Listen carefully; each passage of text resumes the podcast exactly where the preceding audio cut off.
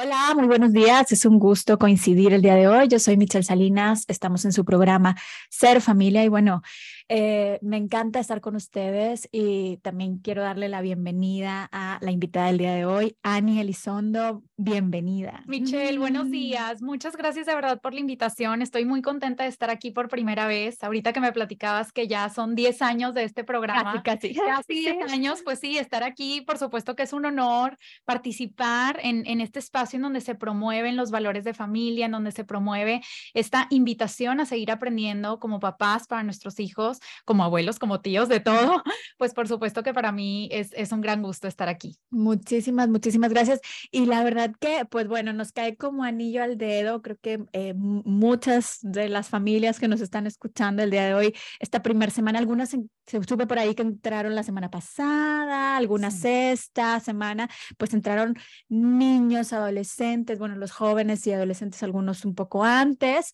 Eh, y nos cae como anillo al dedo el tema del día de hoy y te agradezco muchísimo que eres una apasionada y gran parte eh, de tu vocación es, sobre el bienestar en las familias y el día de hoy eh, vamos a hablar de inteligencia emocional. Y bueno, o sea, ahora sí que es algo que necesitamos tanto eh, tener en nosotros y promoverlo. Y qué mejor en este inicio de clases que generalmente, pues las emociones, los horarios, la dinámica y demás. Entonces, por eso digo como anillo al dedo. Ay, sí, la verdad que sí, Michelle. Y fíjate que este tema justamente de inteligencia emocional a veces se puede escuchar como un tema muy teórico o demasiado grande, pero realmente con día. Justo ahorita como tú necesitamos inteligencia emocional cuando tenemos niños mis dos hijos están en kinder, en preescolar, necesitas esta inteligencia emocional para sentirte con seguridad y con calma de entregarlos en las manos de sus maestros y contagiarles esa seguridad y calma a través de neuronas espejo para que ellos también puedan tener esta seguridad y esta calma. Inteligencia emocional, realmente si queremos como introducir el tema, gestionar nuestras emociones. Qué fácil es enojarnos, qué fácil es estar feliz, pero qué, qué complicado a veces se puede volver el estar enojados o estar felices en el momento indicado, con la persona indicada, con la intensidad adecuada. Justo es inteligencia emocional. Es como entender nuestras emociones y saber canalizarlas. Sí, es un tema que todos necesitamos. Claro, y esto de impulsarla en los hijos, en los demás, en los que están alrededor, pero sobre todo comenzando por nosotros. Sí, exactamente. Que justamente pues es de donde parte todo, ¿verdad? A mí hablar mucho sobre temas de crianza, un poquito de, de contexto eh, para quienes no me conocen. Yo estudié educación, una maestría en psicología neuroeducativa y acabo de graduarme de mi segunda maestría en asesoramiento educativo familiar. Y gran parte de mi trabajo pues es justamente el acercarme a familias y a maestros a personas que están en contacto directo con niños, sobre todo en primera infancia, de los 0 a los 6 años, Em, para enseñarles o para darles estas herramientas de cómo podemos eh, enseñar, educar, acercarnos a nuestros niños, ser guías de nuestros hijos o alumnos de una manera adecuada. Entonces, muchas veces fíjate cómo son las cosas que llegan los maestros o llegan los papás y lo primero que me dicen es, Ani, mi hijo está haciendo berrinches, Ani, mi alumno no me hace caso en el salón, ¿qué le hago? ¿Cómo le hago? O sea, ¿qué, ¿qué, estrategia le tengo que dar a ese niño o, o, a ese alumno para que me haga caso. Y realmente muchas veces pensamos en eso, ¿no? Como que adjudicándoselo a alguien más. ¿Cómo le hago para que mi hijo desarrolle su inteligencia emocional? ¿Cómo le hago para que impulse su buena regulación emocional? Cuando realmente todo empieza en nosotros. Y eso es gran parte de lo que, de lo que enseño o de donde parto. A ver, para conectar con nuestros hijos, para enseñarles a nuestros alumnos, todo tiene que empezar en nosotros mismos. Primero conectando hacia adentro, a ver cómo estoy yo, cómo es mi inteligencia emocional, qué capacidad tengo yo de regular mis propias emociones o qué tanto yo ya domino lo que espero que mis hijos dominen, ¿cierto? Porque luego decimos, a ver, es que no quiero que haga berrinches, quiero que use su voz, no quiero que se me tire al piso, quiero que aprenda a esperar su turno, no quiero que se agarren a golpes entre hermanos, quiero que sepan dialogar y, y compartir todas estas habilidades que lo decimos, a ver, nosotros queremos que, que, no hagan berrinches, que usen sus palabras, pero de buenas a primeras, lo primero que nos pasa es algo sale mal y ¡ah! ¡ay! El castigo, el regaño. O sea, realmente es, es impresionante y es importante hablar primero de nosotros, de cómo estamos nosotros.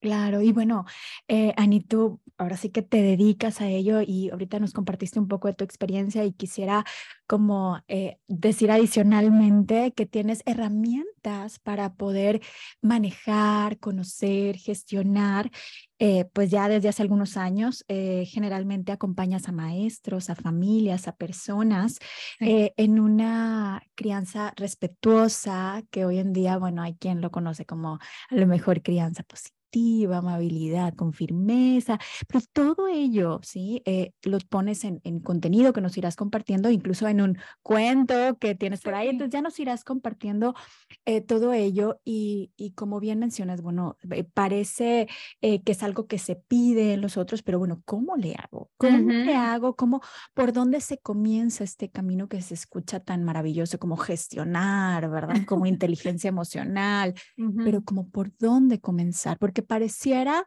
que es algo que tenemos en el día a día, las emociones.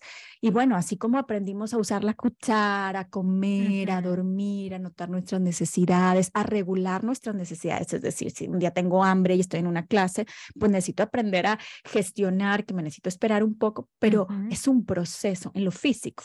¿Cómo le hacemos en lo emocional? ¿Por dónde comenzamos a, a, a ver este panorama de la inteligencia emocional?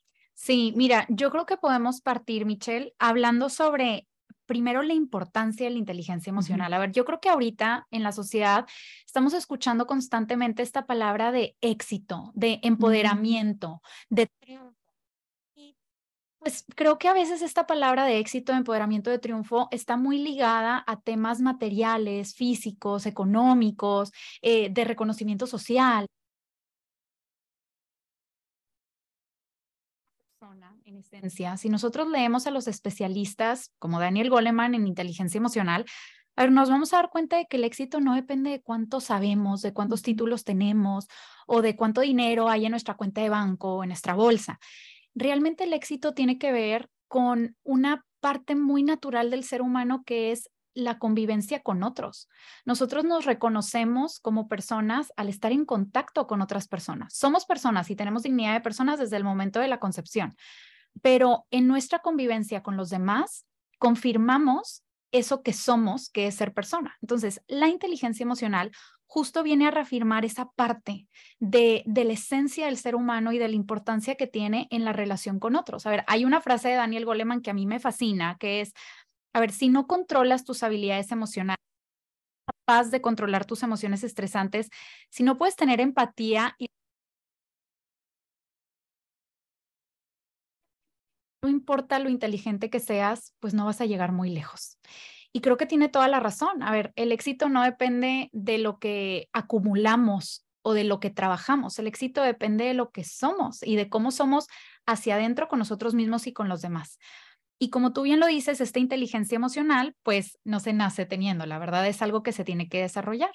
Si nos vamos ahora sí que a la biología del ser humano y hablamos de neurología, el cerebro, ¿qué pasa? Pues que se va desarrollando poco a poco, ¿verdad?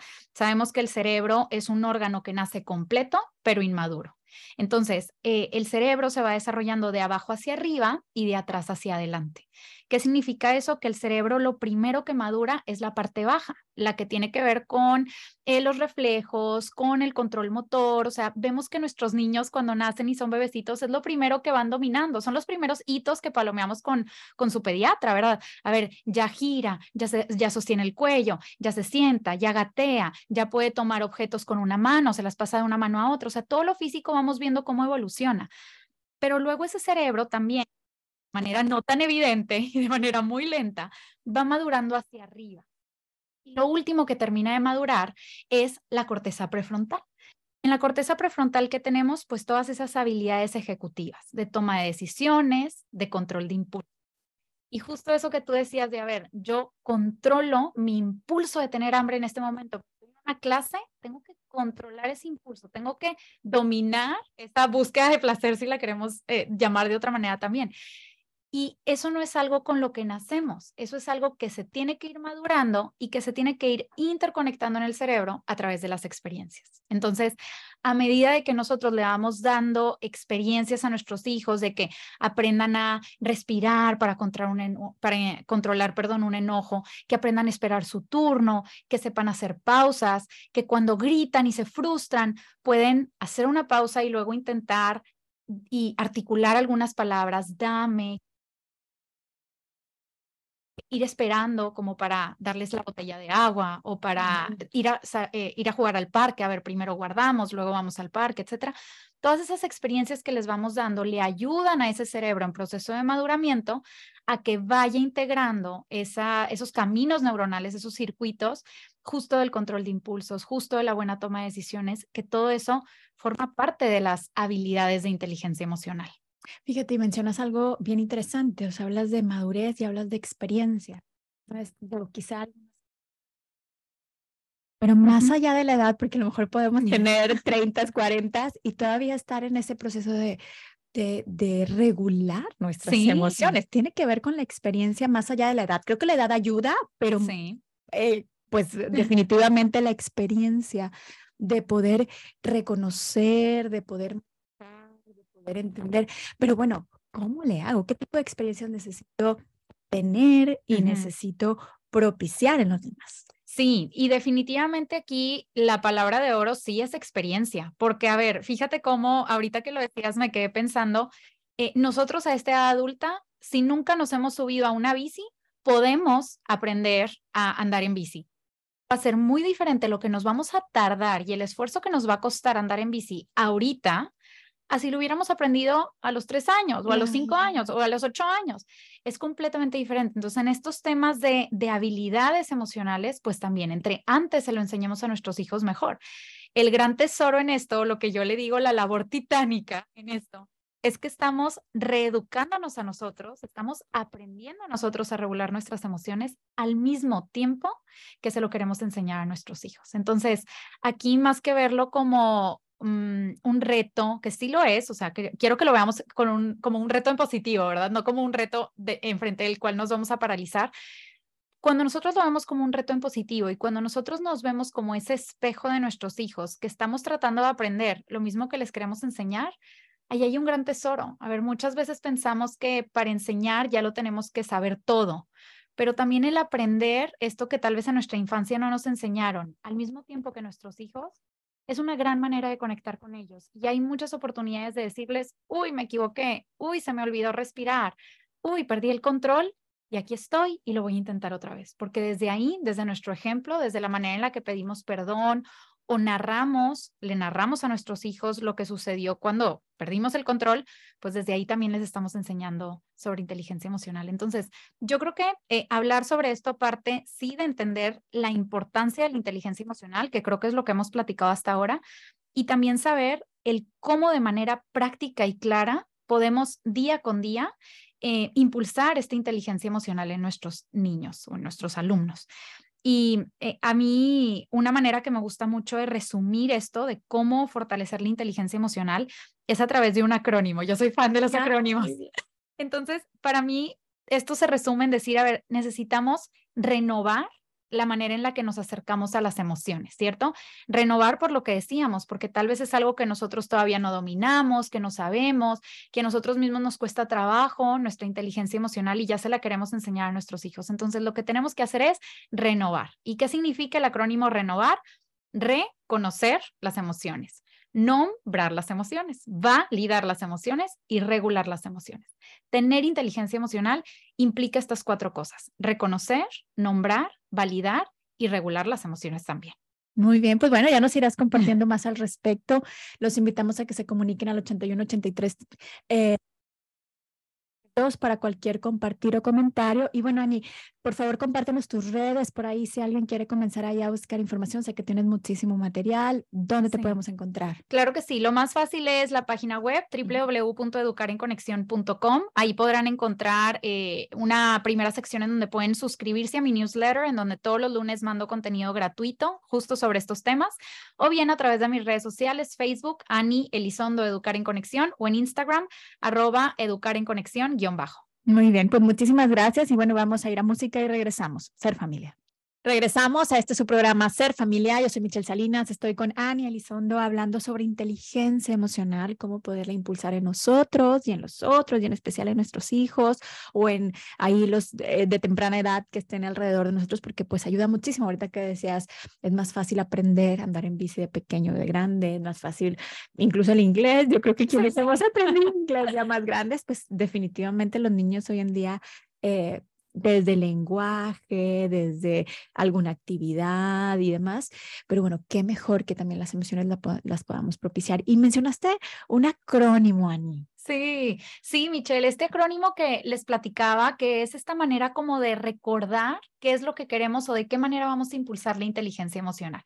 Entonces, el acrónimo, como les platicaba, es renovar y son cuatro pasos o son cuatro factores que necesitamos fortalecer, que es reconocer, nombrar, validar y regular las emociones. Entonces, creo que igual y si me lo permites, me gustaría ir platicando un poquito favor, claro. de, de qué trata cada uno, porque creo que van de lo general a lo particular, ¿verdad? O sea, creo que eh, esta primera habilidad de reconocer las emociones es una habilidad que a veces vamos adormeciendo en la vida, ¿verdad? Reconocer las emociones significa darnos cuenta de que las emociones tienen este carácter fisiológico también, que impactan en nuestro cuerpo y que siempre hay una manera en la que pudiéramos darnos cuenta de que estamos sintiendo una emoción, de que algo está cambiando en nuestro cuerpo y de que hay una manera también fisiológica de regularla, que digo, ya lo platicaremos en la parte de regulación, pero reconocer las emociones tiene que ver con ser conscientes de esos cambios físicos que tienen las emociones en nosotros. Cuando nosotros vemos, no sé, por ejemplo, poniendo a nuestros hijos de ejemplo, cuando nosotros vemos que nuestros hijos están sintiendo una emoción intensa, pues luego, luego lo vemos en sus manitas, en la manera en la que mueven su cara, en cómo gritan o cómo se tiran al piso cuando son chiquititos. Y se nos olvida que nosotros también tenemos una manera en la que expresamos las emociones uh -huh. a través del cuerpo. Lo que pasa es que si fuimos educados con lo que se sabía en ese momento, sabemos que nuestros papás y los adultos a nuestro alrededor hicieron lo mejor que pudieron con lo que tuvieron eh, cuando nos educaron, pues si en ese momento la educación emocional que nosotros recibimos fue de represión, de no te enojes porque te ves fea, o los niños no lloran, o si vas a estar así, mejor vete a tu cuarto, etcétera, eh, pues lo que fuimos haciendo a través de los años fue adormecer o anestesiar estos cambios físicos. No sé, las que son mamás tal vez se van a identificar conmigo y los que son maestros también, que de repente en el ir y venir del día, de las vueltas, de los pendientes, a veces llegas a tu casa o ya como que acomodaste los alumnos, acomodaste a los niños y dices, ay, hace tres horas tenía ganas de ir al baño y no fui. Uh -huh. Como que vas adormeciendo esas sensaciones internas. Entonces, eso mismo pasa con las emociones cuando no somos capaces de reconocerlas y luego nombrarlas, validarlas y regularlas. Entonces, aquí eh, la parte del reconocimiento de nosotros es volvernos a sensibilizar de en qué parte de nuestro cuerpo sentimos las emociones, porque eso nos va a dar mucha información de cómo podemos regularlas. Si todo el tiempo estamos adormeciendo, anestesiando, eh, suprimiendo las emociones, pues entonces esas emociones de alguna manera van a terminar saliendo con las famosas enfermedades psicosomáticas, con la gastritis, con la colitis, uh -huh. con la migraña, dolores de cabeza, que dices, pero ¿por qué me siento así? Y te dicen, es por estrés. Pues por estrés que no, que no hemos sabido, que no hemos aprendido a regular, ¿cierto? Uh -huh. Entonces, eso es una parte como de nosotros, ¿verdad? De cómo reconocerle a nosotros. Y luego viene la parte de cómo reconocerla en nuestros hijos o, en nuestros alumnos, que es eh, esta manera en donde nosotros podemos ir identificando o ayudándoles a identificar qué partes de su cuerpo cambian. Hay un ejercicio que a mí me encanta, que es frente a un espejo, sentarse y poco a poco ir haciendo como gestos. A ver, vamos a hacer cara de enojados cuando están chiquitos. Entonces, haces la cara de enojado y ellos pueden verse en el espejo cómo cambia su cara cuando se enojan o vamos a hablar como si estuviéramos tristes. Ay, ¿cómo hablarías si te sientes triste? Y entonces van identificando cómo, ah, cuando yo siento una emoción, mi cuerpo cambia, mi tono de voz cambia, mis facciones.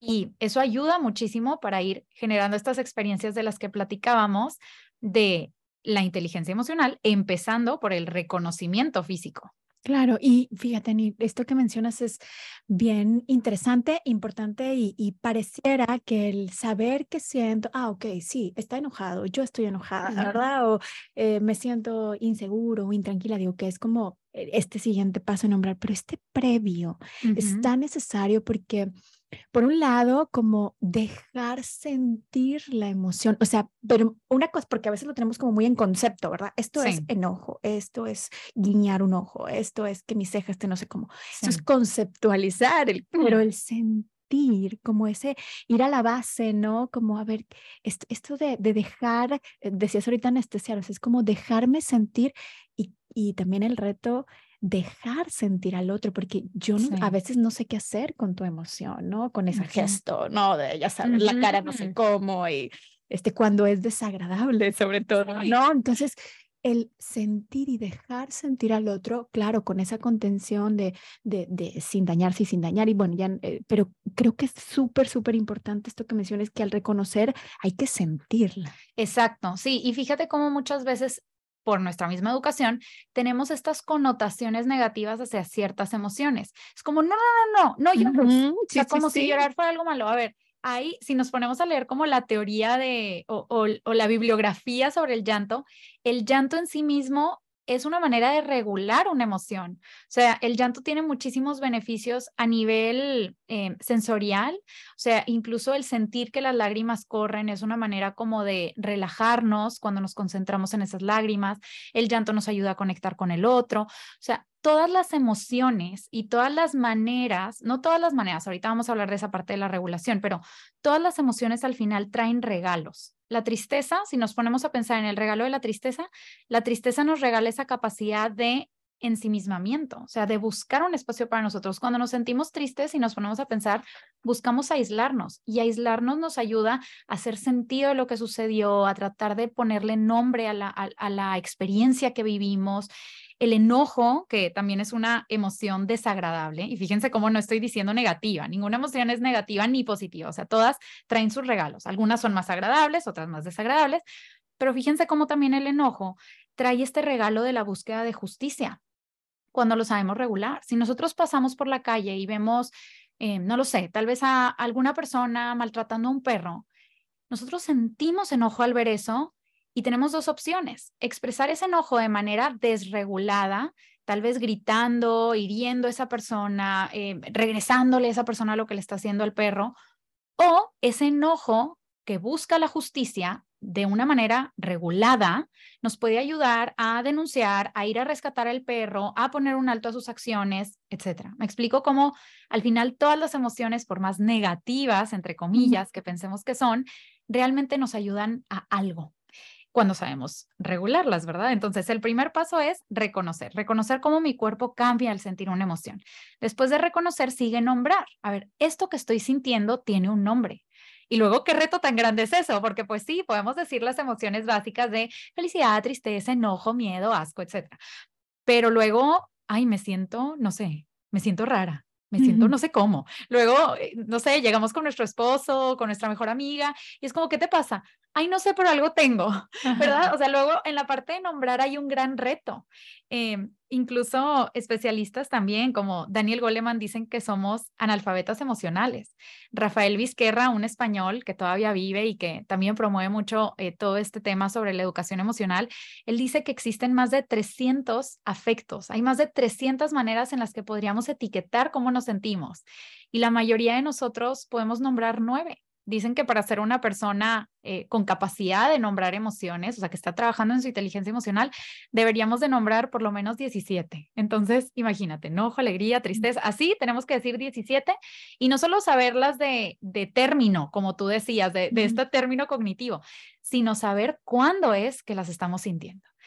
Y justo en este tema de nombrar, pues bueno, nos toca trabajar en nosotros mismos como de identificar esto que siento, qué significa y eh, irles dando a nuestros hijos también este vocabulario emocional. Puede ser a través de flashcards, a través de estas conversaciones, diálogos emocionales, cómo te sentiste tú hoy, cómo me sentí yo hoy, em, utilizar cuentos sobre emociones, utilizar em, preguntas cuando están viendo tal vez su caricatura favorita, no lo sé, están viendo Paw Patrol o están viendo Daniel Tigre y decir, uy, ahí Daniel se tropezó y qué, qué le pasa y cómo se siente, etcétera.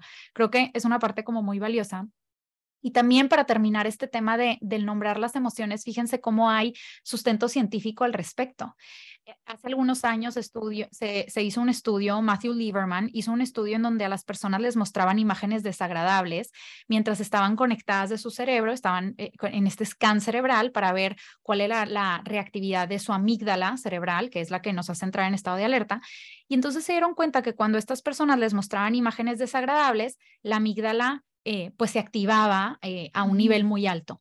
Y luego les decían, ahora di cómo te sientes al ver esa imagen. Y cuando las personas nombraban lo que sentían, uy, siento asco, siento desagrado, siento incomodidad, el simple hecho de nombrar la emoción hacía que el nivel de actividad de la amígdala disminuyera. Entonces, desde el momento en donde estamos nombrando una emoción, incluso ya la estamos regulando.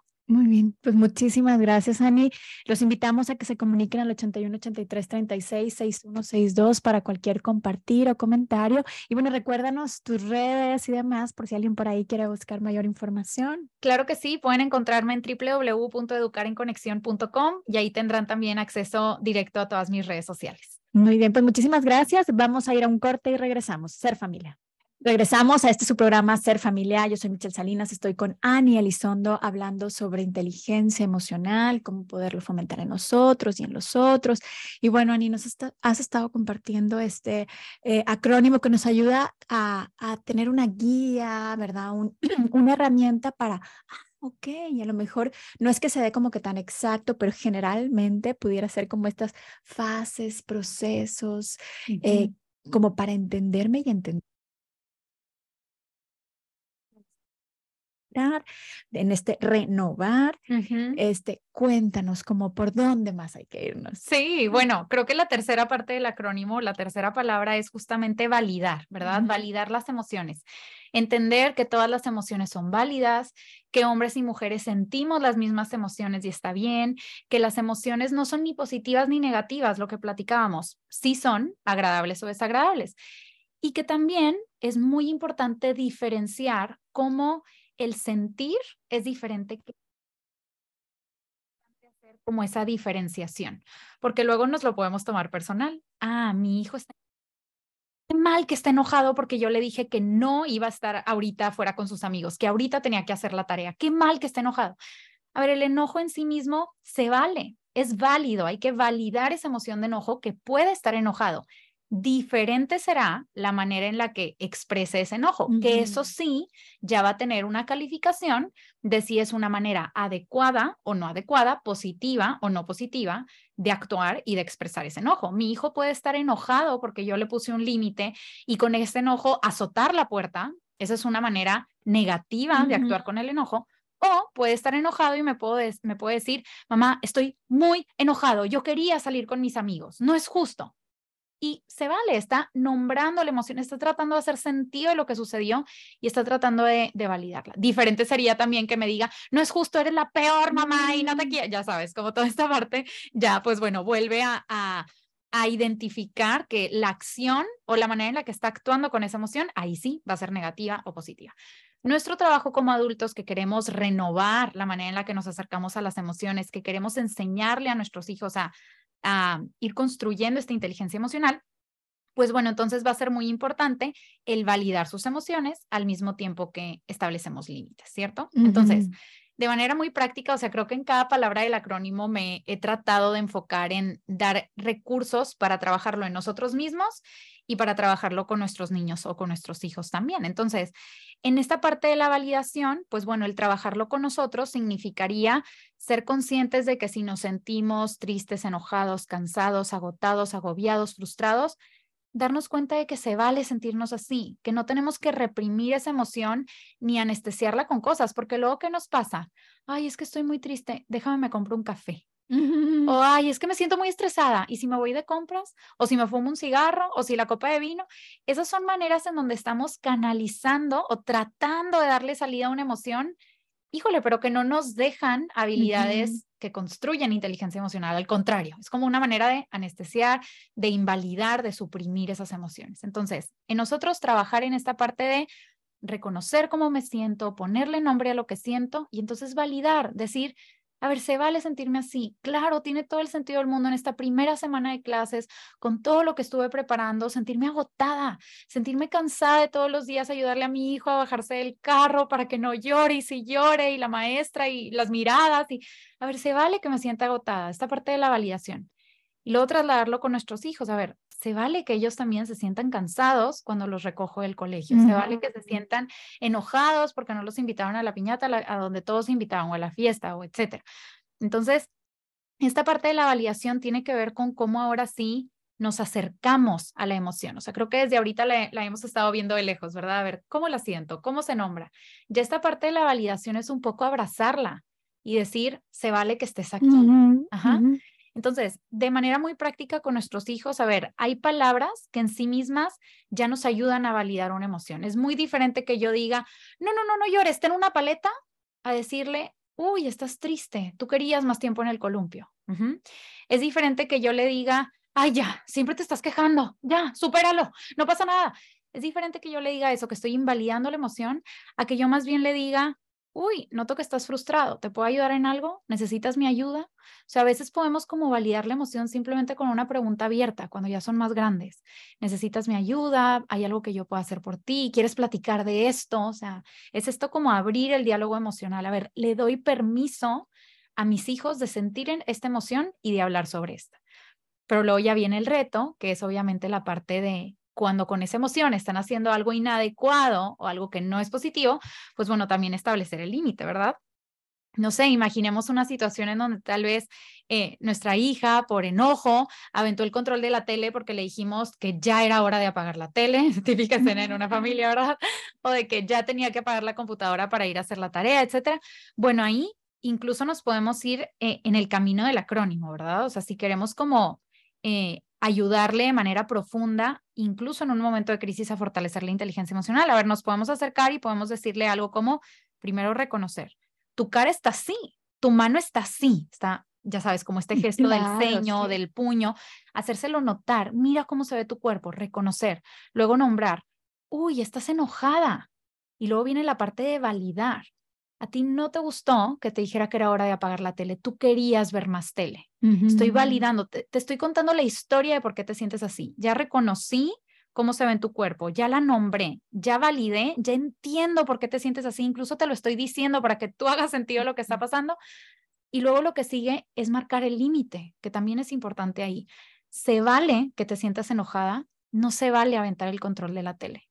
Puedes estar enojada, adelante con tu enojo, no puedes aventar el control de la tele. Y ahí, incluso si lo queremos hacer mejor, podemos dar alternativas. Cuando estás enojada, puedes respirar. O cuando te sientes enojada y quieres aventar algo, puedes usar la pelota, porque luego también viene esta parte sensorial de la emoción, lo que decíamos, a ver, la sentimos en nuestro cuerpo y así como la sentimos, le podemos dar una salida. Yo en algún momento leí que me encantó que emotion en inglés se podría también entender como energy in motion, o sea, energía en movimiento. Y la energía, ya saben lo que nos enseñaron en secundaria, no se crea ni se destruye, solamente se transforma. Entonces, si vemos las emociones como esta energía a través de nuestro cuerpo que le necesitamos dar salida, a ver, se vale que le dé una salida física a ese enojo, pero con algo adecuado. Aventando un cojín no es adecuado porque los cojines no son para aventar, pero aventar una pelota o pegarle una pelota o a un eh, saco de box, pues eso sí es adecuado y también podemos dar como esas alternativas. Eso es validar, es limitar los comportamientos inadecuados o los comportamientos negativos al mismo tiempo que validamos la emoción. Limitamos el comportamiento, no limitamos la emoción. Esa es la validación. Luego viene la parte, obviamente, de, de, regular las emociones, ¿verdad? De ser capaces de manejar las emociones de manera adecuada, en el momento adecuado, con las personas adecuadas. Ahora sí que es la parte de la asertividad emocional. Y aquí pues bueno, es algo, la regulación emocional, que de preferencia hay que practicarlo en la calma. Hace ratito les platicaba del estudio de Matthew Lieberman de cómo la amígdala se veía más reactiva o menos reactiva. A ver, cuando sentimos una emoción intensa, la amígdala está completamente reactiva.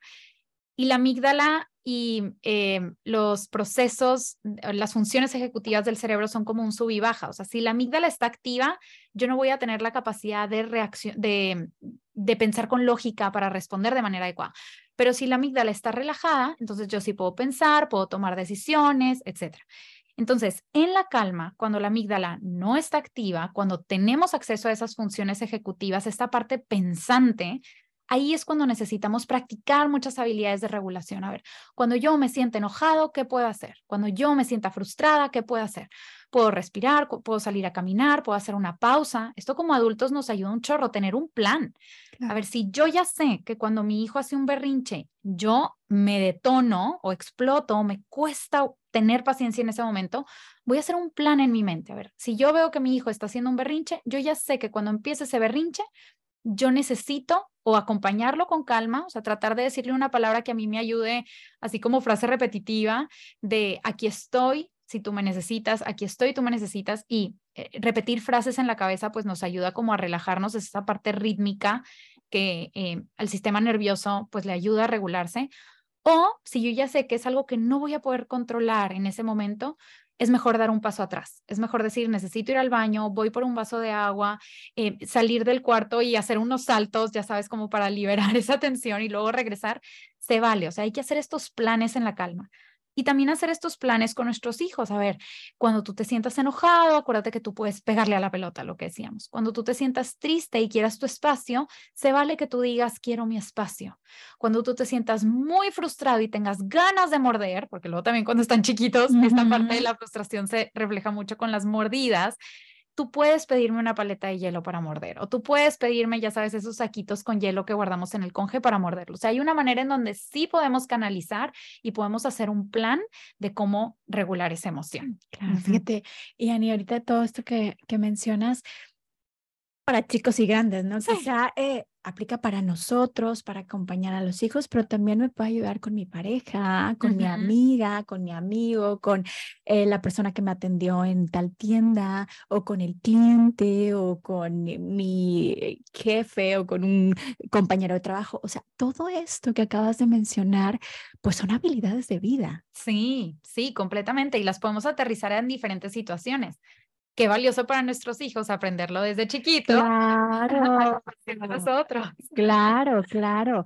Y bueno, Ani, por favor recuérdanos, eh, tú tienes pues mucho material, ahorita me encantaría que después de la siguiente canción nos compartieras un poco más al respecto, pero ¿dónde podemos encontrar mayor información? Nos mencionas que eh, tienes información semana a semana, hay mucho material que pues bueno, necesitamos fortalecer esas habilidades emocionales, socioemocionales. Sí, sí, creo que nuestra labor como papás, eh, como adultos que estamos alrededor de los niños, es estar en constante actualización e información. Entonces, a mí me encanta compartir contenido gratuito y contenido también más profundo a través de mis cursos en línea. De manera gratuita pueden entrar a mi página web www.educarenconexión.com y en la primera sección van a ver un espacio en donde dice suscríbete a mi newsletter. Lo único que tienen que hacer es poner su correo electrónico ahí y todos los lunes van a recibir de manera gratuita contenido, recursos, estudios, videos, tips, estrategias, publicaciones que les van a ayudar justamente esta parte, a educar emocionalmente a sus hijos, siempre, eh, como decíamos, empezando por nosotros, transformándonos a nosotros. Creo que ese es el recurso como más concreto, más inmediato que les puedo dar. Y bueno, también eh, mi podcast que pueden encontrar en Spotify y en otras plataformas eh, de escucha, que lo pueden encontrar como Conecta, un podcast de Annie Elizondo. Ok, muchísimas gracias. Y bueno, si alguien quiere compartir o hacer algún comentario, se puede comunicar a nuestros teléfonos en cabina al 81 83 36 6162. Vamos a ir a música y regresamos. Ser familia. Regresamos a este su programa Ser Familia. Yo soy Michelle Salinas, estoy con Ani Elizondo hablando sobre inteligencia emocional. Y pues muchísimas gracias, Ani. La verdad que eh, todo este me pasó rapidísimo porque es como adentrar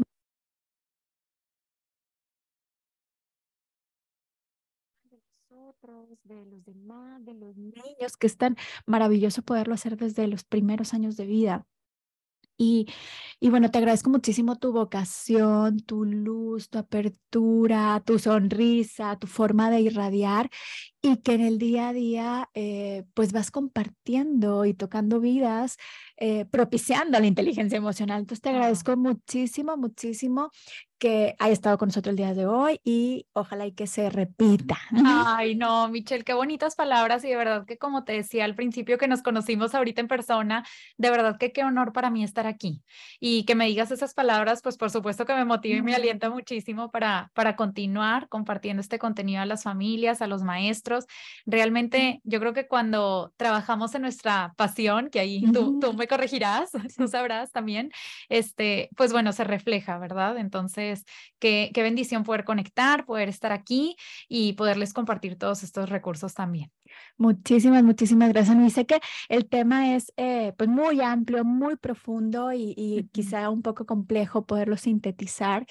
Eh, pero me encantaría que nos pudieras dejar, no sé, alguna frase, algún mensaje, cómo te gustaría como consolidar todo lo que hablamos el día de hoy sobre la inteligencia emocional, el cómo impulsarla en mí y en mis hijos.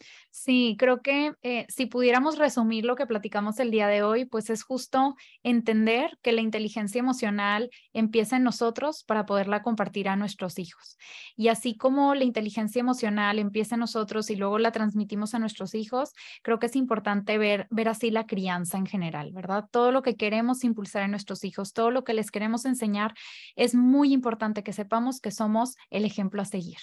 Y el ejemplo, ahora sí que como dicen, una imagen vale más que mil palabras, el ejemplo mueve montañas, lo que nuestros hijos ven, escuchan, eh, observan que nosotros hacemos, pues bueno, es lo que ellos de manera directa e indirectamente van a repetir también.